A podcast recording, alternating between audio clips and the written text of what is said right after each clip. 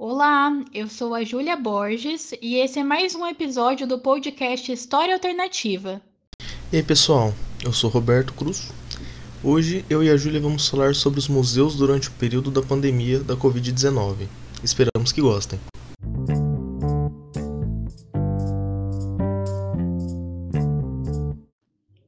Mais de um ano após o seu início, a pandemia do novo coronavírus se intensificou no Brasil, resultado de um governo criminoso, responsável direto pela morte de mais de meio milhão de pessoas. A produção de vacinas em tempo recorde nos trouxe uma pequena luz de esperança, graças à ciência. No entanto, apenas uma parcela muito pequena da população foi vacinada até o momento, dificultando assim a tão esperada retomada integral das atividades que foram brecadas pela pandemia, como no caso do comércio, das aulas presenciais e dos eventos, por exemplo. Sim, e como no caso de todos esses exemplos citados, os museus também foram bastante afetados. O novo relatório da Organização das Nações Unidas para Educação, Ciência e Cultura mostra que os museus ficaram fechados por uma média de 155 dias do ano passado. E desde o início deste ano, muitos deles tiveram que fechar as portas novamente.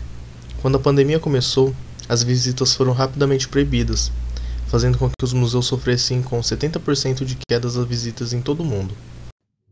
Sabemos que se trata de uma crise da saúde, mas durante a pandemia, os museus foram completamente esquecidos. Houve uma redução de 40% no financiamento público, e agora muitos dos museus estão em estado de vulnerabilidade. É muito importante ressaltar que esses espaços são naturalmente produtores culturais e educativos, e agora, mais do que nunca, precisam ser preservados. Ao preservar um museu, asseguramos a memória de um povo e garantimos que a sua identidade não se seja apagada ou esquecida. Com certeza, Rô. E é pensando nisso que muitos museus passaram a promover visitas virtuais durante a pandemia. Agora é plenamente possível visitar o Museu do Louvre e conhecer a Mona Lisa de pertinho, sem precisar ir até Paris. Ou então, se você preferir, pode dar uma passadinha no Malba, em Buenos Aires e observar os detalhes das obras de Frida Kahlo e de Tarsila do Amaral. Além disso, templos e tumbas do Antigo Egito podem ser visitados em realidade virtual. Imagina viajar no tempo há mais de 3.500 anos? Vários museus no Brasil também seguiram a mesma iniciativa, como no caso da Pinacoteca, do MASP, Oscar Niemeyer, Museu da República e Museu do Amanhã. Além de conhecer vários lugares incríveis do Brasil e do mundo todo, se você for estudante, ainda existe possibilidade de conseguir algumas horas complementares através das visitas virtuais. A cultura de um povo é o seu maior patrimônio.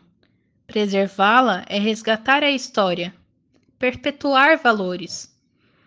É permitir que as novas gerações não vivam sob as trevas do anonimato. A cultura é a identificação de um povo dentro da história, que deve ser preservada através do processo de ensino e aprendizagem. E uma boa educação traz em seu bojo a preservação desse propósito. E nós ficamos por aqui. Esperamos muito que vocês tenham gostado desse episódio. Tchau! Tchau, pessoal!